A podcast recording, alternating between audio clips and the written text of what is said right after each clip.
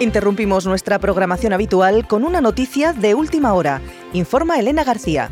Son las 3 de la tarde y en la provincia romana de Judea se acaba de producir la muerte de Jesús de Nazaret, también llamado Cristo. El popular maestro nazareno ha sido ejecutado por crucifixión junto con otros dos prisioneros en el Monte Calvario, a las afueras de Jerusalén. El hombre de 33 años fue arrestado el pasado jueves por la noche. Las primeras informaciones apuntan a que uno de sus seguidores y supuesto amigo, Judas Iscariote, ayudó a las autoridades en el arresto. Conectamos ahora con nuestro corresponsal, Manuel Díaz, quien nos amplía esta información. Efectivamente, Elena, así es. Después de un interrogatorio durante la noche del jueves realizado por funcionarios de diferentes jurisdicciones, esta mañana el gobernador Poncio Pilato ha ordenado la ejecución de Jesús de Nazaret. La fuerte oposición de los líderes religiosos locales ha hecho que se revocara la intención inicial de liberar al nazareno. Hemos entrevistado a algunos de ellos y esto es lo que nos han dicho.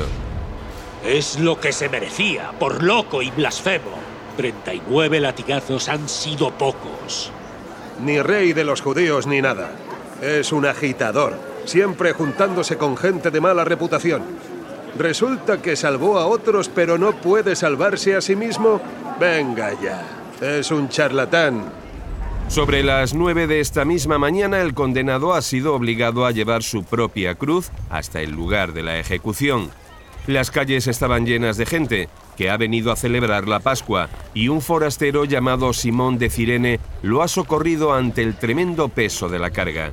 Según indican los testigos, una vez ya con sus manos y pies clavados en la cruz y con una corona de espinas sobre su cabeza, los gobernantes y soldados han seguido burlándose de él y estos últimos se han repartido su ropa. Además, tenemos que daros un dato que nos ha sorprendido mucho, y es que inmediatamente después el condenado, el llamado Cristo, ha dicho, Padre, perdónalos porque no saben lo que hacen. Y justo en ese mismo instante, el cielo se ha cubierto de manera repentina. De hecho, hemos tenido tres horas de una oscuridad inusual. Un testigo que nos acompaña lo corrobora. Sí, sí, así ha sido. Y otra cosa fuera de lo normal es que los crucificados suelen aguantar días de agonía hasta su fallecimiento. Pero Jesús apenas ha estado ahí medio día. A los soldados ni siquiera les ha dado tiempo a romper sus huesos, como sí han hecho con los otros dos condenados que estaban con él. Un momento, eh, pasa por aquí el oficial que hasta este mismo instante ha estado custodiando la cruz. Eh, perdone, oficial, ¿qué nos puede contar sobre lo ocurrido? Lo siento, no tengo palabras. Yo no era seguidor de ese tal Jesús, pero después de lo que he visto hoy, tiene que ser verdad que era el Hijo de Dios. Aún estoy asimilando lo que ha ocurrido. Gracias, oficial, por su testimonio. Nos acercamos ahora a María de Magdala. ¿Usted conocía al maestro crucificado? Sí, le, conocía. Lo veo ahí colgado y... y no me lo puedo creer. Ese hombre es el amor en carne y hueso. Él me salvó de la vida que llevaba, me, ha cambiado y ha entregado su vida no, no, solo por mí, sino por todos nosotros. Su perdón, su, su sonrisa, su ejemplo. Nos estaba enseñando a vivir y no hemos querido darnos cuenta. Conmovedoras palabras, eh, lo sentimos María. Como pueden escuchar, se suceden las reacciones y comentarios por parte de los presentes blasfemo o santo, loco o verdaderamente el Hijo de Dios, pero lo cierto es que a nadie ha dejado indiferente. No se conoce el número de seguidores del movimiento de Jesús, pero podrían ser cientos. La familia nos ha comunicado que no quiere flores, solo quiere que no se olviden sus enseñanzas y que todos vivamos como Él lo hizo, amando y ayudando a los demás. Devolvemos la conexión desde el Monte Calvario. Gracias, Manuel. Seguiremos pendientes de la situación en Judea. Continúan surgiendo dudas sobre la legitimidad del juicio contra Jesús de Nazaret.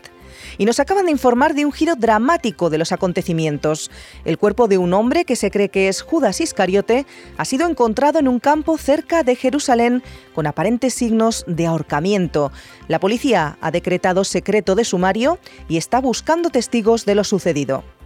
Por otro lado, el cuerpo de Cristo será trasladado a una tumba de piedra cerca del Calvario donada por José de Arimatea, un amigo de la familia. Las autoridades han colocado un dispositivo de guardias armados 24 horas fuera de la tumba debido a la preocupación de que éste pueda ser robado por sus seguidores. Terminamos así este informe especial sobre la crucifixión de Jesús de Nazaret. Son las 3 y 7 minutos. Sigue esta información minuto a minuto desde nuestra página web especialultimahora.es.